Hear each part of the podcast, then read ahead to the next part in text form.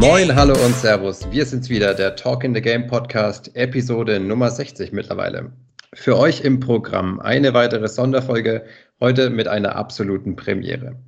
Denn während wir fünf Jungs beim Shootaround froh sind, wenn wir weder uns noch andere verletzen und den Ball wenigstens ab und zu Richtung Netz bringen, ist unser heutiger Gast auf einem guten Weg, Daumen sind gedrückt, unser Hobby zu ihrem Beruf zu machen. In den letzten Jahren war sie hier vor Ort, also in Würzburg, bei den TG Würzburg Cool Sharks unterwegs. In ihrer noch recht kurzen, aber dafür schon beeindruckenden Vita stehen nicht nur zahlreiche Länderspiele für die Nachwuchsmannschaften des DBB, sondern vor allem der Europameistertitel 2018.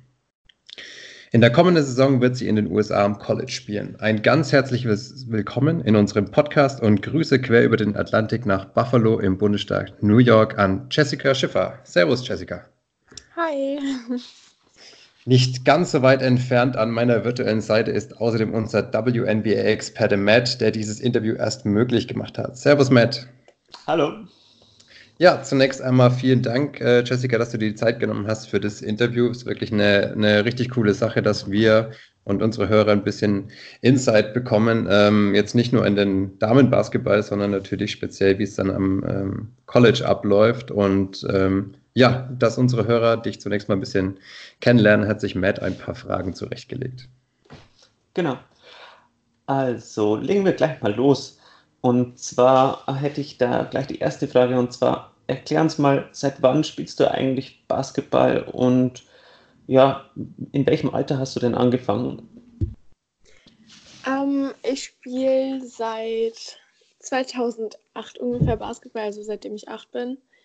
Ähm, habe bei mir zu Hause in Iserlohn, also in Nordrhein-Westfalen, angefangen mit äh, Jungs zusammen zu spielen und ähm, bin überhaupt zum Basketball durch meinen älteren Halbbruder gekommen. Okay.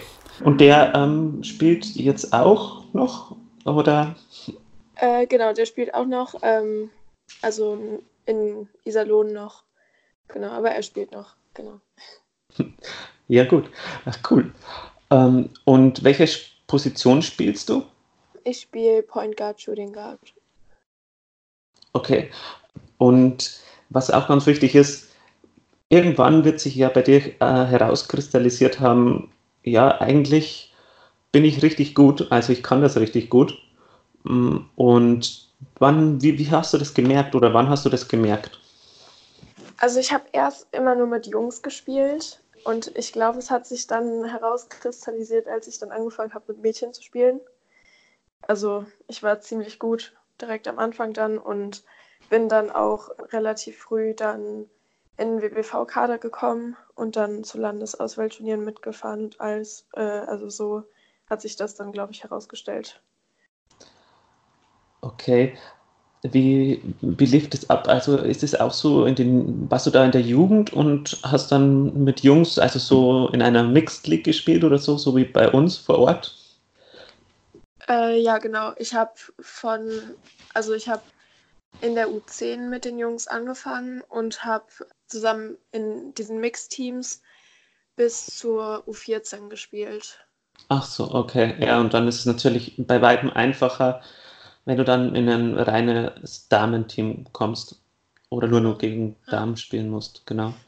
Ähm, Und hast du irgendein sportliches Vorbild? Also irgendwie vielleicht eine Spielerin ähm, aus der WNBA oder irgend, irgendeine Profispielerin vielleicht? Ein Vorbild ist Sue Bird äh, aus der WNBA. Sonst aus dem Männerbereich finde ich ähm, Milos Theodosic und Steph Curry. Also so würde ich sagen, ist so das, was meine Vorbilder sind. Okay, ja, das ist, das sind auf jeden Fall ziemlich gute Vorbilder. Vor allem Sue Bird finde ich ziemlich klasse auch. Ja. Ähm, und ähm, ja, Steph Curry, der Wurf ist natürlich äh, gutes Vorbild, dass man sich da so kann. Aber ich habe ich hab dich ja ein bisschen in, äh, spielen sehen ähm, und du hast ja auch einen ganz guten Wurf, einen ganz guten Dreier. Ja. Genau. Gut, ähm, Siro, du hättest ein paar Fragen äh, zur College, äh, zum College, oder? Jo, ganz richtig. Ähm, und zwar würde mich erstmal interessieren, wie sich das mit dem äh, College überhaupt ergeben hat. Also sind die auf dich zugekommen oder hast du gesagt, du möchtest bewusst diesen Schritt in die USA gehen? Ich habe für mich bewusst äh, gesagt, dass ich ähm, in die USA will. Also ich habe das auch relativ früh für mich entschieden. Ich glaube, als ich 13 war. Also es war immer so ein Traum, das zu machen. Und eigentlich hatte ich vor, direkt nach dem, nachdem ich Schule fertig habe, rüber zu gehen. Aber ich habe es nicht äh, ganz geschafft, das alles äh, zu klären und Abi gleichzeitig zu machen. Deswegen habe ich dann noch mal ein Jahr dran gehängt, habe Bundesfreiwilligendienst gemacht und bin dann jetzt rübergegangen. Ah, okay, und ähm, wie läuft der, der Prozess dann ab? Also du sagst ja nicht einfach, ich möchte in die USA gehen und ähm, dann setzt du deinen Namen ja irgendwie nicht auf so eine, auf eine, auf eine Liste oder was, sondern hast du dich, also hast du dich dann selbst schlau machen müssen, wo könnte ich hingehen und äh, wer könnte mich da fördern oder wie müssen wir uns das vorstellen? Also dadurch, dass ich ähm, viel mit der Nationalmannschaft unterwegs war, hat man so ein paar Kontakte zu Scouts sozusagen die einem dabei helfen können, Kontakte zu knüpfen zu Unis. Ich hatte dann auch ein paar Kontakte, ähm, aber irgendwie hat sich dann nicht so wirklich was ergeben. Und äh, dann habe ich, also wie ich nach Buffalo gekommen bin, war dann letztendlich, dass ich, also die Trainerin, die dafür zuständig ist hier, die habe ich kontaktiert und dann, genau, dann haben wir geskypt und dann habe ich mit der Trainerin geskypt und dann hatte ich relativ schnell einen Termin für ein Visit hier. Okay, und dann einfach vorgespielt und die haben dann gesagt, okay, dich, dich würden wir gern hier haben. Alles klar. Genau. äh, ja, hast du dich schon einleben können? Also seit wann bist du jetzt in den USA? Ähm, inzwischen seit sechs Wochen. Und ja, also ich habe mich schon ganz gut eingelebt. Meine Teammates sind alle mega lieb und also es macht Spaß bis jetzt. Das ist ja, da würden wir jetzt immer sagen, wenn es jetzt hier nicht äh, am College wäre, würde man natürlich sagen, das ist die Hauptsache. Aber äh, natürlich, hilft natürlich, wenn es dir auch noch ähm, zusätzlich Spaß bereitet, ne? neben dem ja. äh, Trainings- und ähm, Förderungsaspekt. Vielleicht schwierig nach sechs Wochen das zu beantworten, aber wo liegt denn der große Unterschied oder der größte vielleicht zwischen College und Vereinsbasketball in Europa, nachdem du jetzt äh, in auch in Iserlohn gespielt hast und in Würzburg. Ähm, was kann man da als großen Unterschied ausmachen? Vielleicht auch vom Training her. Ja, also direkt so am Anfang, wir hatten zum Beispiel die erste Woche, haben wir kein offizielles Training gehabt. Und dann sind wir als Mannschaft viel in die Halle gegangen und haben einfach gezockt. Und mir ist auf jeden Fall aufgefallen, dass der Spielstil anders ist. Also was mir jetzt aufgefallen ist, ist, dass so also es ist alles so ein bisschen mehr, so, so ein bisschen mehr zocken sozusagen, wo es äh, nach meinen Erfahrungen in Deutschland so ein bisschen systemlastiger war und also so, das ist so der Unterschied, den ich für mich jetzt so gefunden habe. Und sonst so zum Training. Hier ist es so, dass wir an einem Tag eigentlich immer Basketball haben und dann im Anschluss ähm, entweder Athletik oder also halt in, auf dem Footballfeld laufen oder in den Kraftraum gehen. Also der Trainingsumfang hier ist auf jeden Fall größer. Wow. Das ist schon eine ganze Menge. Also Laufen, Kraftraum, Training. Ja, es ist echt viel. Also ich meine, wir sind noch sozusagen in der Off-Season, deswegen es wird mhm. sich in der Saison wahrscheinlich ändern, aber jetzt auch also im Vergleich zu der deutschen Vorbereitung ist schon anders. Jetzt hätte ich da noch kurz eine Zwischenfrage und zwar wird dann von dir erwartet, dass du dich ähm, da ein bisschen einfügst gleich beim Spielen und beim Zocken oder wollen die das sehen, ähm, wie, wie, wie spielintelligent das man ist? Weil du sagst, es ist weniger System ähm, wie, wie, in, wie in Deutschland. Also die Systeme müssen ja, ähm, müssen ja irgendwie einstudiert werden oder wollen die erstmal so abchecken, wie, wie die Spieler sich so einfügen ins Team oder so? Ich schätze beides so ein bisschen. Also, mhm. ich meine, klar, die wollen jetzt am Anfang rausfinden, wie wir spielen, was wir können. Ja. Aber Ja, sonst würde ich sagen, so von beiden ein bisschen. Ja, das ist doch, klingt doch schon mal ganz, ganz äh, interessant, sich da wieder auch umstellen zu müssen. Ne? Also das Ja. hatten wir jetzt auch in dem, im Interview von Maxi Kleber war es ja auch so, dass er gesagt hat, am Anfang hat er keinen Dreier getroffen, weil der weiter hinten war und dann ist irgendwie jeder ja, genau, Wurf. das ist, ja, vorne. bei uns ist es näher dran. Ah, okay, also- gut. Die Damen-Dreierlinie ist näher dran, deswegen ich stehe immer ungefähr anderthalb Meter weiter hinten, weil ich es gewohnt bin. Werfen dann.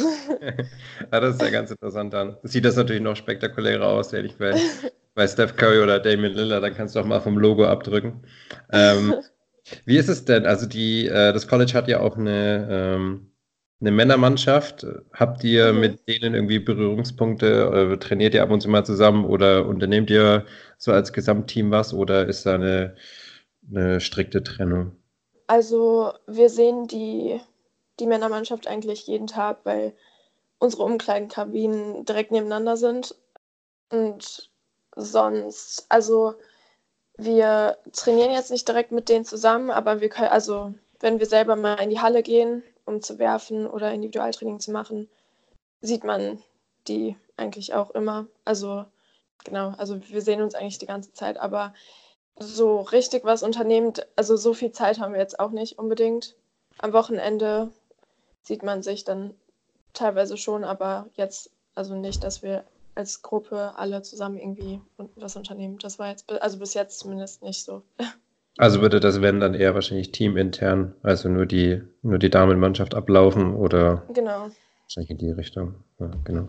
Ja, ähm, und äh, wie ist es denn mit dem, das interessiert mich jetzt auch, wie ist es mit dem Zugang zur Halle? Weil ich stelle mir das immer so, einfach so, der, das ist irgendwie der Traum, irgendwie, wenn man jeden Tag irgendwie in die Halle gehen könnte. Ich war jetzt heute Vormittag hier ähm, in, äh, in Coburg, wo ich aktuell bin, auf so einem, Mhm. auf dem Schulhof von der Grundschule spielen, auf so einem Drahtkorb, der 20 Zentimeter zu hoch hängt, auf einem betonierten Schulhof. Ähm, was hat den Ball ramponiert? Also habt ihr da ähm, 24-7, ist jetzt übertrieben, aber habt ihr da immer Zugang zur Halle? Also könnt ihr immer rein, wenn ihr möchtet? Oder gibt es da auch ähm, Belegzeiten sozusagen, an die ihr euch dann streng halten müsst?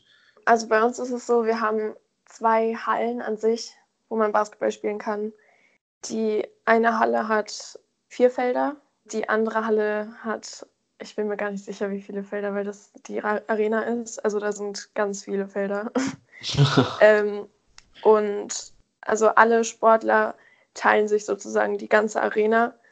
Und deswegen kann es immer sein, dass irgendwer gerade Training hat, dann darf man nicht in der Halle sein. Aber eigentlich, also ich habe es bis jetzt noch nicht erlebt, dass man nicht irgendwo werfen gehen könnte, weil immer irgendwo was frei ist. Und wir haben eine eigene Karte, wo wir wirklich 24-7 in die Halle gehen können. Ähm, also wir könnten nachts hingehen, um zu werfen. Und genau, also wir kommen immer rein und dann, wir haben dann auch Bälle, Wurfmaschinen, alles Mögliche da. Ja, das ist natürlich super Voraussetzung, denke ich mal, wenn man irgendwie, wenn einen nachts nochmal der innere Dirk packt und man irgendwie nochmal 1000 Dreier nehmen will oder so. Ja. Ähm, ja, cool. Äh, ja, wenn man so dann den, den Unicampus mal verlässt, wir haben das natürlich jetzt, wir haben die Fragen ja vorformuliert, vielleicht ein bisschen provokativ, aber ob du schon sozusagen vom American Way of Life mit Fast Food, Softdrinks und so weiter die Schnauze voll hast. Ähm, wie sehr hatte ich da der, der Kulturschock? Den hast du sicher schon bekommen, als du von NRW Ja. nach, nach Unterfranken, von, nach Unterfranken gekommen bist, nach Würzburg, der hatte ich schon getroffen und jetzt das war, das ist bestimmt nochmal eine Nummer, eine Nummer drüber, oder? Ja, also ich meine, erst fand ich es ganz cool, hier die ganzen Reese's und alles Mögliche zu haben, aber inzwischen, wenn ich einkaufen gehe, vermisse ich das Schwarzbrot und alles Mögliche. ähm, ja, also ich weiß nicht, wenn ich einkaufen gehe, verbringe ich viel zu viel Zeit dort, weil ich Sachen suche, die es ja gar nicht gibt. Aber, also ich meine, man muss sich umstellen und anpassen, deswegen das geht schon, aber man vermisst schon so seine Sachen aus Deutschland teilweise. Ja, aber da gibt es doch bestimmt, äh, im Bundesstaat New York gibt es bestimmt noch so eine deutsche Bäckerei mit so einer Brezel vorne draußen oder so, so German Bakery oder so. Also in Florida gab es das nämlich zu Genüge. Da waren dann irgendwelche äh, ja, Frührentner, die dann in die USA gegangen sind und dann irgendwie da eine, eine Bäckerei aufgemacht haben. Das war ganz interessant in meinem Urlaub, das zu sehen. Oh, Ja, Ja, das habe ich bis jetzt noch nicht gesehen hier. Ja Muss Die- man auch mehr finden. Ja, die, die andere Frage ist ja auch die äh, Frage der Mobilität, weil du vermutlich, also vielleicht bin ich da auch fehlinformiert, aber du dürftest ja als äh, Ausländerin erst mit 21 überhaupt Auto fahren vor Ort, sofern du einen Führerschein hast. Wie hast du das Ähm. gelöst oder gibt es da eine Sonderregelung? Also ich weiß von der Regel nichts, weil ich habe mir jetzt einen internationalen Führerschein einfach machen lassen. Also ich würde jetzt einfach ins Okay. Auto steigen und, und fahren. Ah, Also ich weiß ja, nichts von der Regel. Vielleicht ist es auch von Bundesstaat zu Bundesstaat unterschiedlich. Kann auch Ja, sein. das kann sein. Ah, okay. Also genau, ich habe meinen Führerschein hier, aber ich, also ich meine, ich habe kein Auto, aber ich könnte mir jetzt theoretisch von ähm, einer Teamkollegin ein Auto leihen und dann fahren. Okay, und sonst, wie kommst du zum Supermarkt? Fahrrad oder ist das auf dem Campusgelände oder wie muss man sich das vorstellen dann? Also jetzt zur Halle zum Beispiel ähm, haben wir eine, einen Bus, der immer hinfährt, alle zehn Minuten. Und sonst ähm, außerhalb ist, also eigentlich findet man im Team immer irgendwen, der gerade auch dann zum Beispiel einkaufen fahren muss oder so. Okay, gut. Ähm, Das ist ja dann umweltbewusst, wenn man es dann zu zweit Ja. fährt. genau.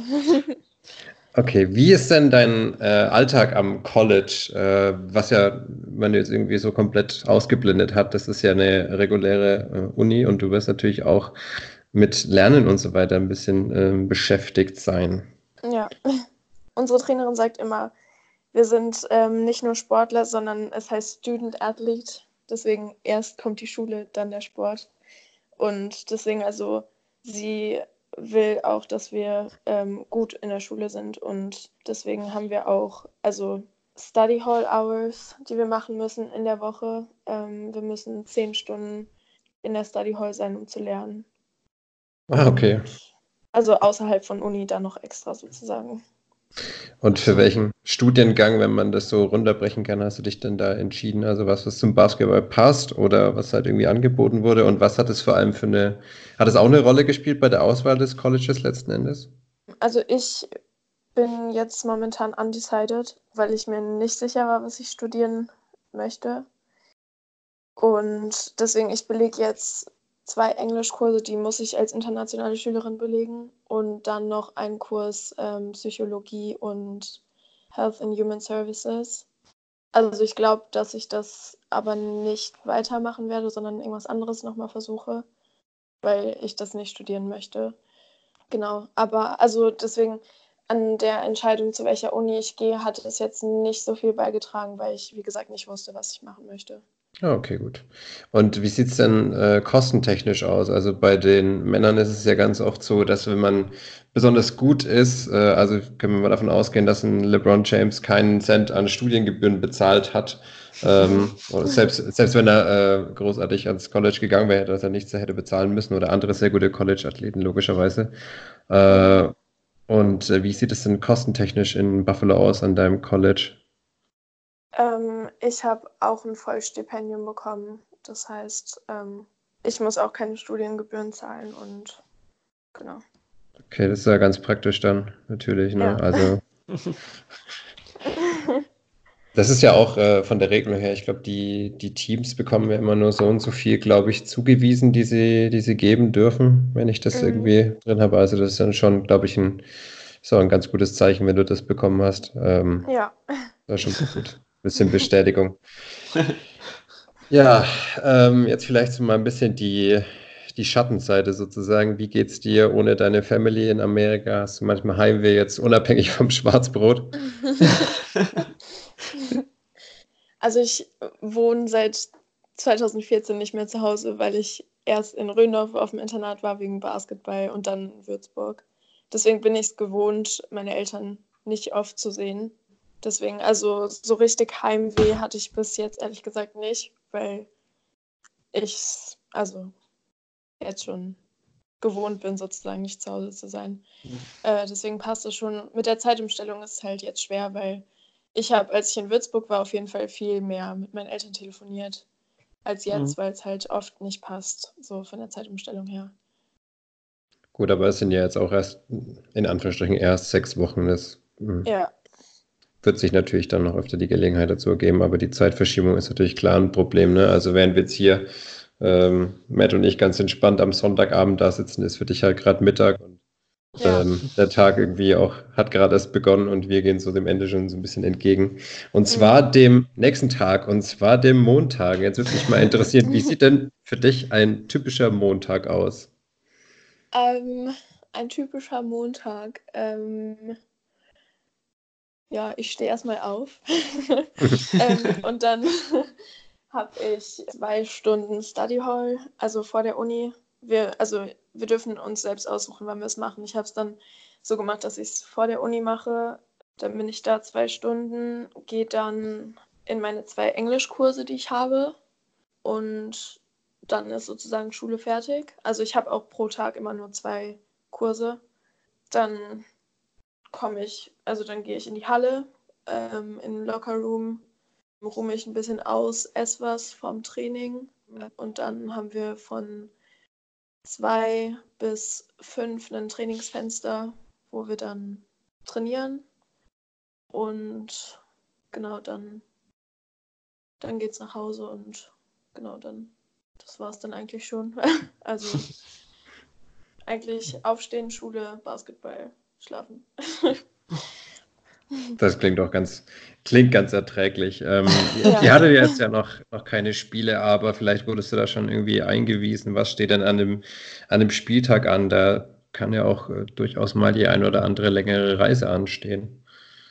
Ähm, ja, also es kommt drauf an, wo wir spielen. Wir sind dann entweder mit dem Bus unterwegs oder mit dem Flugzeug.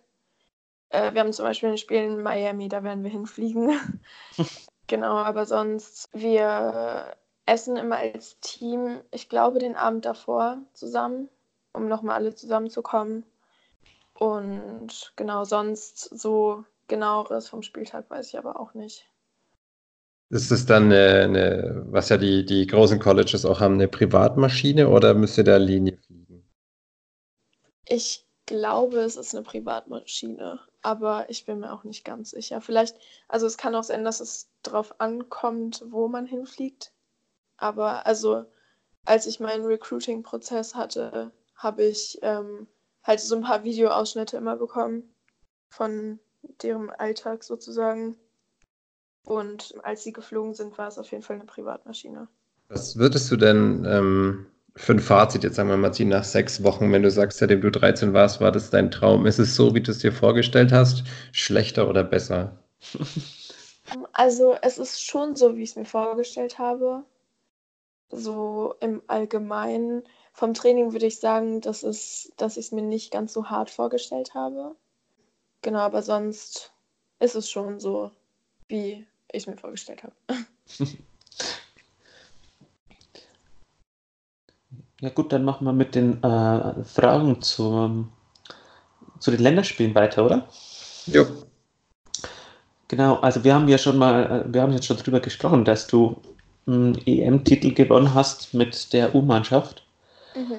Und ja, also wie war, wie war das eigentlich persönlich für dich, ähm, für Deutschland erstmal zu spielen und ja, dann äh, natürlich auch den EM-Titel zu gewinnen, aber ich meine, allgemein ist es ja schon mal eine Ehre eigentlich für, für sein Land zu spielen, oder? Und dann kann ich mir das auch ziemlich cool vorstellen, wenn man da, da steht und die Nationalhymne wird gespielt und naja, wie, wie, wie ist das so? Also es ist auf jeden Fall eine mega große Ehre, für sein Land spielen zu können. Und auch jedes Mal, wenn man auf dem Feld spielt und die Nationalhymne gespielt wird und man sich dann immer wieder durch den Kopf gehen lässt, was man gerade eigentlich wirklich macht. Also dass man nicht einfach nur spielt, sondern dass man sein Land vertritt, ist schon ein mega Gefühl. Und ja. Ja, das kann ich mir vorstellen, das ist ziemlich cool. Und wie, wie war der, äh, der Gewinn des EM-Titels? Ist das, ähm, habt ihr dann, äh, dann auch eine Mega-Party gehabt? Ähm, ja, also wir haben das ordentlich gefeiert, noch in Udine. Also es gibt immer am Ende der Veranstaltung so eine, so eine Party für die ganzen Spielerinnen und Coaches und alle möglichen, die da dran, dran beteiligt waren. Und genau, wir haben, wir haben da gefeiert.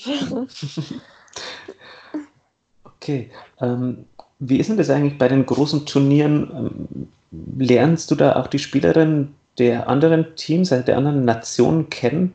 Oder ja, wird, also schotten sich da die, die Teams voneinander ab? Also dadurch, dass ich jetzt mehrere, also mehrmals dabei war, ähm, ist es schon so, dass man jedes Jahr immer wieder halt Spielerinnen sieht, die man davor die Jahre auch gesehen hat und dann knüpft man auch Freundschaften. Mhm. Ähm, so, wenn, wenn gerade die EM läuft und äh, die Spiele sind, ist man eigentlich schon intern im Team eigentlich nur. Also Ja. äh, man geht dann nicht zu den Letten und ist dann da bei denen im Zimmer oder so. Also da ist man schon dann so, so ein bisschen voneinander abgeschottet, aber wenn es dann so zum Ende zugeht, vor allem dann auf dieser Party und dann, also knüpft man Freundschaften und genau. Mhm. Okay. Ja, ist klar, unter dem Turnier ist es wahrscheinlich, äh, dann konzentriert sich jeder auf sein Turnier. Ja, Genau.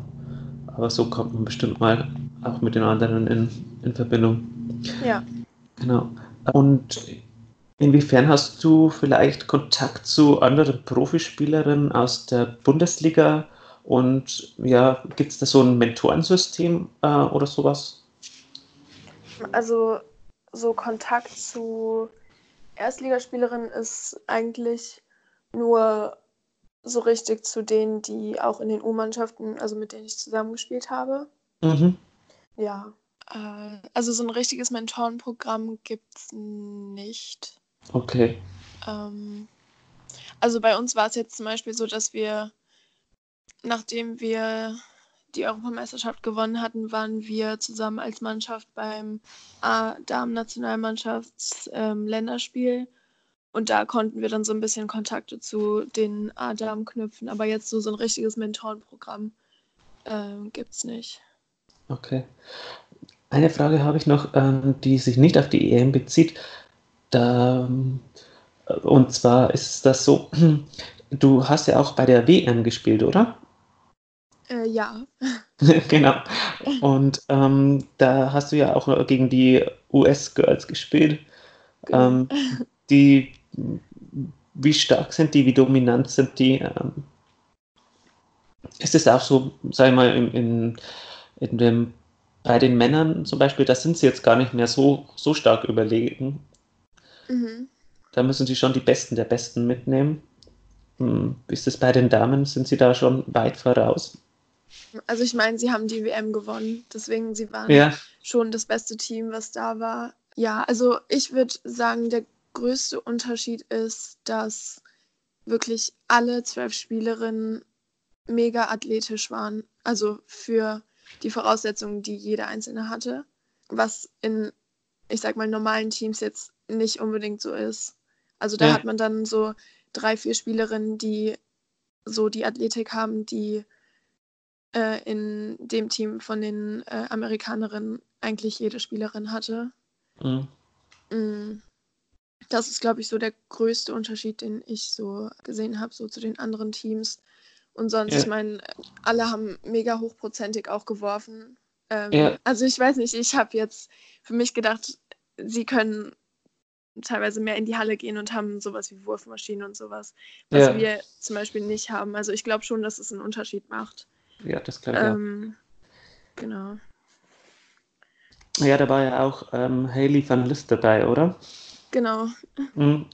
Die ist so momentan in den USA auch ein bisschen äh, ein Megastar, Ja. soweit man das mitbekommt bei uns.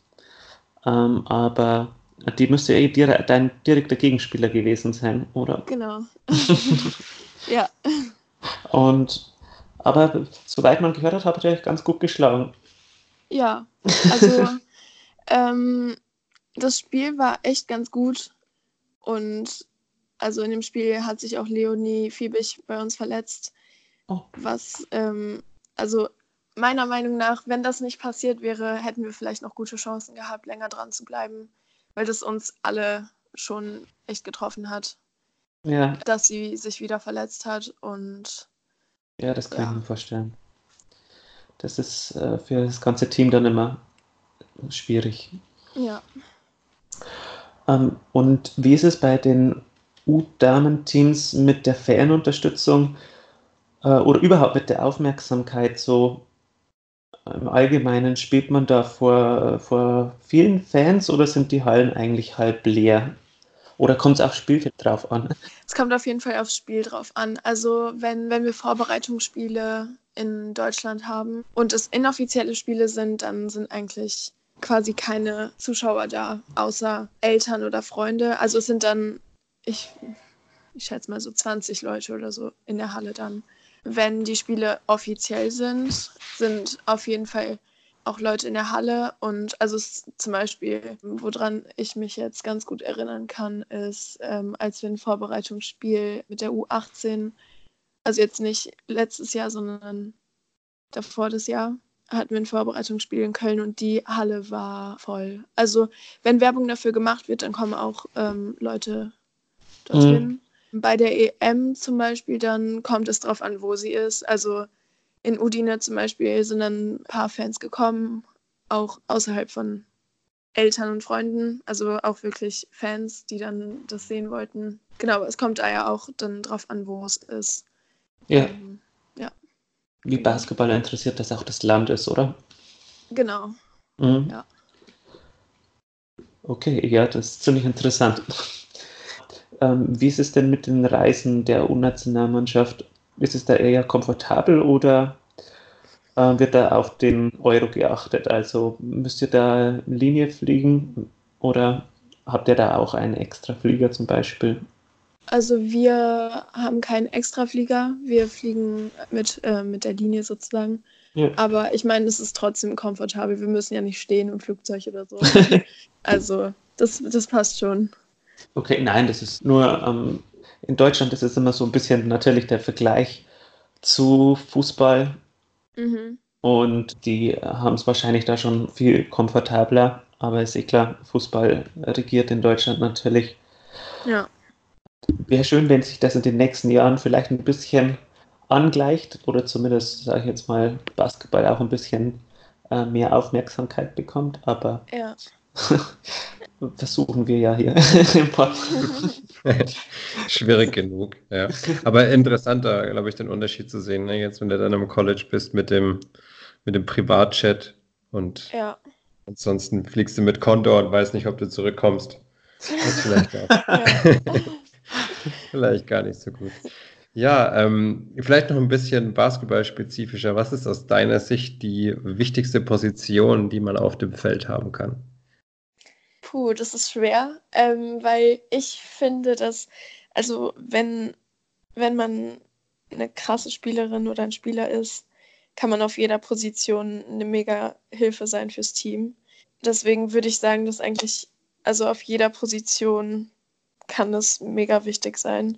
Aber für mich so, die Spieler, die für mich immer am meisten herausstechen, sind Spieler, die auf der Position 3 und 4 spielen können, die sich gut aufposten können, aber auch zum Korb attackieren können und dann vielleicht noch einen Wurf haben.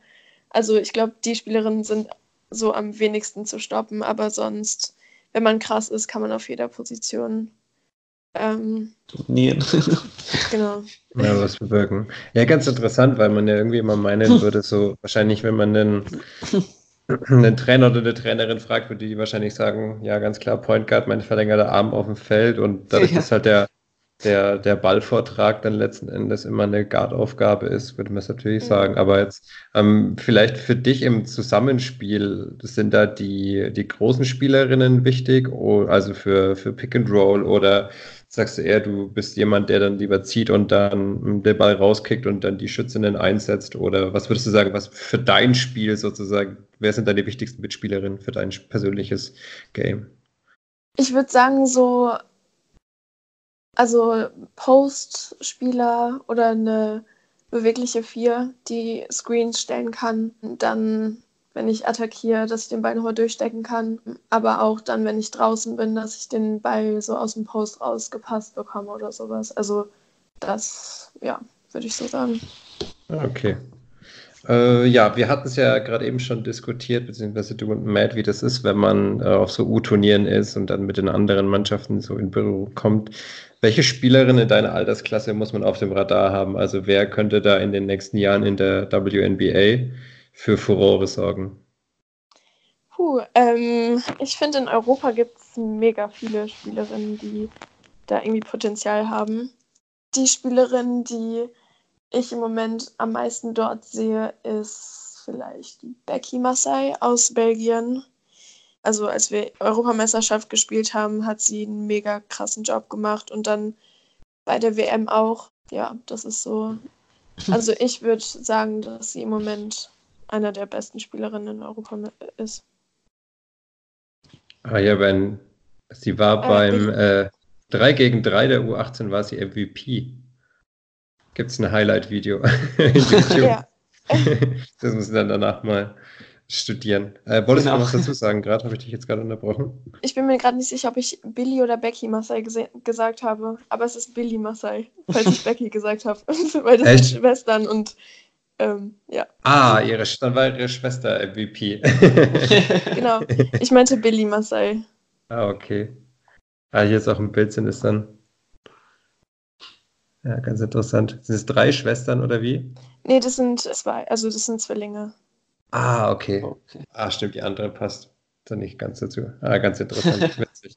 Ah, okay, cool. Ja, gut, aber dann schauen wir mal, ob das was wird, ob dein, ob dein Profi-Tipp sich da bewahrheitet, sozusagen. Ähm, ja, für, für uns als jetzt die fünf Jungs, die wir den Podcast machen, wir haben natürlich jeder irgendwie so eine eigene kulturelle Verknüpfung zum Basketball. Wir werden da auch noch einen Podcast machen demnächst. Ähm, sind ja noch von einem Überraschungsgast abhängig, was das angeht. Aber gibt es für dich selbst äh, auch eine kulturelle Verknüpfung mit Basketball? Also zum Beispiel Hip-Hop, was natürlich da reinspielt oder ja, sagen wir jetzt mal der, der Modestil, wie auch immer. Für mich ist es, äh, glaube ich, auch Hip-Hop. ja, doch. Oh, da, da kann ich eine Frage stellen, da wird sich äh, Sammo drüber freuen, der auch sehr Hip-Hop-affin ist. Was sind denn so deine, deine drei Lieblingskünstler? Der freut sich bestimmt, wenn du jetzt ein bisschen was nennen kannst. oh, das ist, ähm, ich höre mega viel durcheinander, deswegen würde ich jetzt sagen, Drake auf jeden Fall, Mhm. J. Cole und den dritten Platz teilen sich mehrere, also da. Okay, da Ja. wird es ein bisschen enger. Also auch, wie, wie machst du das, wenn du, ähm, wenn du in die Halle gehst jetzt? Brauchst du da komplette Ruhe oder nimmst du dann auch mal die, die Bluetooth-Box mit und äh, drehst dann auch mal auf, wenn du, wenn du in der Halle und alleine bist? Oder ist es dann Ähm. eher, wenn ich in der Halle und alle, also wenn ich selber in die Halle gehe, habe ich eigentlich immer Musik mit. Bluetooth-Box ist dann an. okay, Ja. cool. Okay, optimal. Ja, äh, was jetzt irgendwie viele von uns denken, ich habe es ja auch eingangs gesagt, so das Hobby zum, zum Beruf machen. Du hast jetzt selber gesagt, das Training ist härter, als du es dir vorgestellt hast. Ähm, letzten Endes ist ja für, für die meisten von uns, die sich mit Basketball beschäftigen, wir würden alle am liebsten selbst NBA spielen. Das ist so ein bisschen der, der Traum, sag ich mal, von jedem, der sich damit beschäftigt. Die meisten scheitern natürlich an ihren eigenen körperlichen Voraussetzungen. Jetzt Mhm. nicht nur, was die, die, das Talent angeht, sondern halt auch die Größe und so weiter. Ich habe irgendwie mal gehört, wenn man in den USA lebt und größer als 2,10 Meter ist, hat man eine 25-prozentige Chance, dass man in der NBA spielt. So verrückt ist das halt, ne? Also Mhm. teilweise macht die Größe schon viel aus. Also Ja. es ist sicherlich kein Job wie, wie jeder andere, aber vielleicht auch viel härter, als viele denken. Was meinst du? Mhm. Ja, also ich meine, es ist schwer, äh, vor allem als Frau, dann davon leben zu können und überhaupt so weit zu kommen, dass man davon, nur davon leben kann.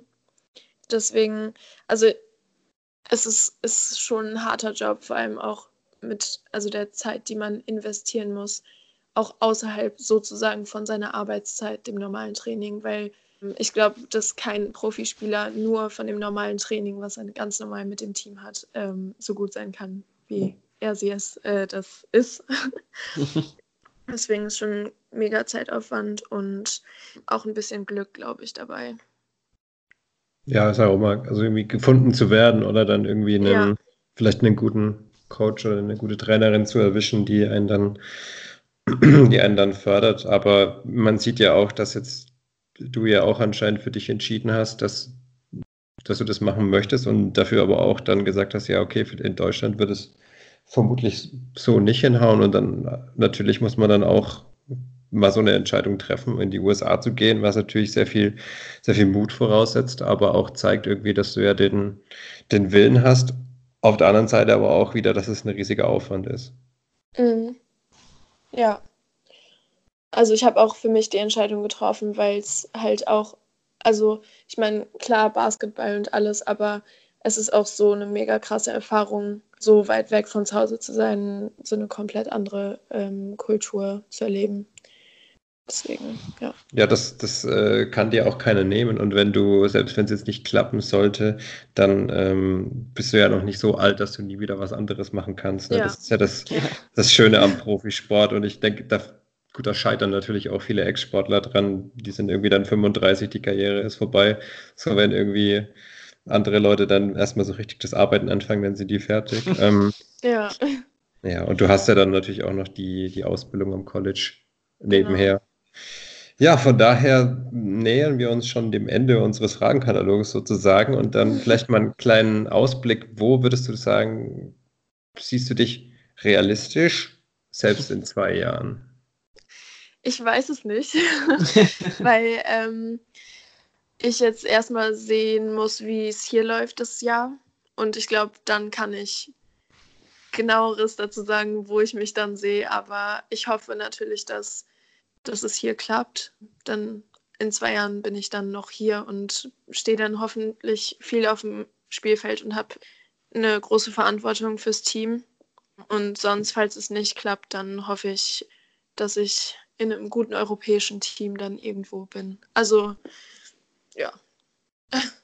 Ja, und äh, was wäre dein, dein Traum in zwei Jahren? Sagen wir jetzt mal jetzt immer so ein bisschen realistisch. Was wäre denn der Traum? Was wäre so das, das Optimum quasi, was du in zwei Jahren erreichen könntest? Also in zwei Jahren, ich würde mir wünschen, dass ich bis dahin äh, auf jeden Fall nochmal viel dazu lerne und nicht unbedingt einen anderen Spielstil habe oder irgendwas, aber dass ich einige Sachen besser kann, als ich sie jetzt kann. Und ich glaube, das wird mir viele Türen öffnen, wenn man das so sagen kann. Wo, wo siehst du denn am meisten Verbesserungspotenzial, jetzt wo du jetzt deine Schwächen schon so angedeutet hast? Das hört bestimmt Ähm, keiner von deinen Gegnerinnen, also das hören die bestimmt nicht. Das bleibt unter uns. Also, ich glaube, so beim Drive zum Korb, es ist oft so, dass ich eher den Ball irgendwo rauspasse oder sowas. Äh, da würde ich mir von mir ein bisschen wünschen, dass ich so ein bisschen am Korb mich verbessere, dass ich da besser abschließen kann. Und sonst defensiv ein bisschen, also so ein bisschen schneller werde noch. Also im Kopf oder körperlich oder beides? Ähm, beides, aber körperlich ein bisschen mehr. Also, Also laterale. Beweglichkeit und so. genau. Ah, okay. Ja, dann äh, gut, wir haben es jetzt schon angerissen, aber zum Abschluss, was sind deine Ziele für die Zukunft? Also wenn wir jetzt mal das gute europäische Team, das haben wir ja schon genannt, das wäre aber ja nur, wenn es nicht hinhaut. Ähm, heute in ein paar Stunden fangen die äh, WNBA Finals an. Wäre das was? Also, ich meine, ich würde nicht Nein sagen, wenn ein NBA-Team zu mir kommt und fragt, ob ich für sie spielen will. Also, ähm, ja, also wie sich's ergibt. Ich hoffe natürlich das Beste, aber ähm, ja. Ja, also alles, was, was man bisher von dir gesehen hat, ist sehr vielversprechend. Also das ist schon, macht schon Spaß dazu zu sehen. Und auch so Spiele auf, was es so auf YouTube zum, äh, zum Real Life, zum Ansehen gibt von WM, EM und sowas, gibt es ein paar, kann man da nur empfehlen. Also das sieht schon alles ganz gut aus. Also ich glaube, da bist du schon auf einem guten Weg. Danke. Ja, das hast ja auch optimale Bedingungen. Also das, was ja irgendwie, was sich irgendwie jeder wünscht, ne? Also jetzt jeder Hobbysportler oder Profisportler ist, ich denke, dass an den College in, in den USA ist es halt nochmal eine ganz andere Nummer. Ne? Also wenn du sagst, Ja. in der Arena sind acht Felder oder was weiß ich was, Ja. das ist ja Mhm. für uns einfach unvorstellbar. Ich weiß nicht, warst du in Würzburg, warst du bestimmt auch mal in der, in der Turnhölle. das ist ja dann Witz da dagegen, oder? Ja, das, also das stimmt. Der Unterschied ist schon echt krass. Ja, da, da sieht man halt auch, was in den USA, dass das da eine ganz andere Bedeutung hat. Also einen Ja. ganz anderen Stellenwert. Ja. Ja, nicht nur das. Ich, ich denke auch, dass du dich richtig drauf freuen kannst, wenn ihr, ähm, wenn ihr Heimspiele habt oder bei Auswärtsspielen, wie da die Stimmung in den Hallen ist, wenn dann Ja. irgendwie alle anderen äh, Studentinnen und Studenten irgendwie dazukommen und Eltern und ich weiß nur, also ich kann das jetzt nur im ganz kleinen Rahmen sagen. Wir haben beim Handball mal ein Spiel um die Meisterschaft gehabt und da waren irgendwie, glaube ich, also in der kleinen Sporthalle damals bei uns irgendwie so 100 Leute da und das war halt schon irgendwie krank. Da wirst du so getragen und dann ähm, haben wir dann auch tatsächlich, das war Spiel Erster gegen Zweiter und wir haben einfach 28, 16 gewonnen, also haben die komplett zerlegt. Oh. Und das war halt einfach so ein, so ein Gefühl, das, das trägt dich halt wirklich. Ne? Also ich finde, das, Mhm. das mal zu erleben, ist bestimmt für dich auch nochmal eine, eine krasse Erfahrung mit so einer Ja. riesigen Halle und so. Ich meine, ich, ich stelle mir dann immer so vor, also klar, irgendwie jeder, der, der einfach so werfen geht, stellt sich dann einfach so hin, so fünf, sechs Meter vom Korb weg und überlegt sich so, oh, das wäre jetzt der entscheidende Wurf. Ich glaube, wenn, ich so, wenn ich irgendwie so beim Stand von 80, 80 irgendwie so eine Sekunde vor Schluss so zwei Freiwürfe nehmen müsste, ich glaube, da hätte ich so nasse Hände, dass ich den Ball gar nicht festhalten könnte. Das ist natürlich so die, die Schattenseite des Ganzen, aber ja, dafür, also für deine persönlichen Ziele, für die Saison alles Gute. Äh, Matt hat es ja schon gesagt, da äh, ist auf jeden Fall viel Potenzial da, sieht jetzt schon gut aus. Es wird sicherlich nur besser durch das Training am College und dann, ja, vielleicht können wir ja mal in so ein paar Wochen und Monaten nochmal bei dir reinhören, wie es ausschaut, was sich was sich ergeben hat, oder du könntest, ähm, was ja auch eine Möglichkeit wäre, du könntest vielleicht auf unserem Blog mal irgendwas schreiben oder so, das wäre vielleicht ganz interessant. Das würde ja auch Mhm. noch helfen, je nachdem, wie du Ja. da die, die Zeit findest oder die Lust hast. Ich glaube, das wäre ganz interessant. Ja. Stimmt. Du könntest mal äh, so einen Tagebucheintrag machen oder sowas, so in diesem Stile. Das wäre Ja. äh, wär ganz interessant, auch bestimmt für unsere Leser. Also ich bin mir ganz sicher, das werden sich dann viele ansehen. Vor allem, wenn sie jetzt das hier gehört haben, dann Ja. sind sie sowieso alle begeistert. Ich denke halt auch, dass es so, dass es so, man hört halt immer so viel, weißt du, vom College, man hört es dann äh, NCAA, dann wird wieder, ähm, wird wieder diskutiert, ob man jetzt bezahlt werden sollte oder nicht. Und da kann man natürlich sagen, die, die ganz gut sind, die werden im Prinzip negativ bezahlt. Also sie müssen keine 30.000 Euro oder Dollar im Jahr für Studiengebühren bezahlen. Also kriegen die auch wieder Mhm. was. Ne? Da wird dann diskutiert. Man, man hat dann letzten Endes ja doch nicht den Einblick, den jetzt du zum Beispiel hast, weil du jetzt halt irgendwie Teil des Systems sozusagen bist oder in dem System drin bist. Also Mhm. das hat schon, glaube ich, sehr viel, sehr viel Potenzial, was so Interesse auch bei uns angeht, denke ich. Mhm. Ja. Jo, ähm, Gut. falls du keine Fragen mehr hast, Matt, würde ich sagen, ähm, ganz, ganz herzlichen Dank, Jessica, dass du die Zeit genommen hast. War super interessant, auch ähm, ja, einfach ein bisschen Einblick zu bekommen, was so der Entscheidungsprozess war und äh, wie es sich jetzt dann tagtäglich sozusagen bei dir verhält. Und ähm, ja, vielen, vielen Dank und äh, nur das Beste für die berufliche, also basketballerische und natürlich auch für die äh, Studienzukunft, dass du deinen Studiengang findest. Ich weiß, wie, wie anstrengend es ist, sich da jetzt schon mit 19, 20 Jahren entscheiden zu müssen. Das ist wirklich, was möchte man 40 Jahre lang machen, äh, ist schon eine große Entscheidung. Also nimm dir da auch die Zeit und lass dich da nicht stressen. Und Ja. äh, viel Spaß weiterhin beim Basketball und dann bis bald hoffentlich. Genau. Dankeschön. Ja. Drücken Danke.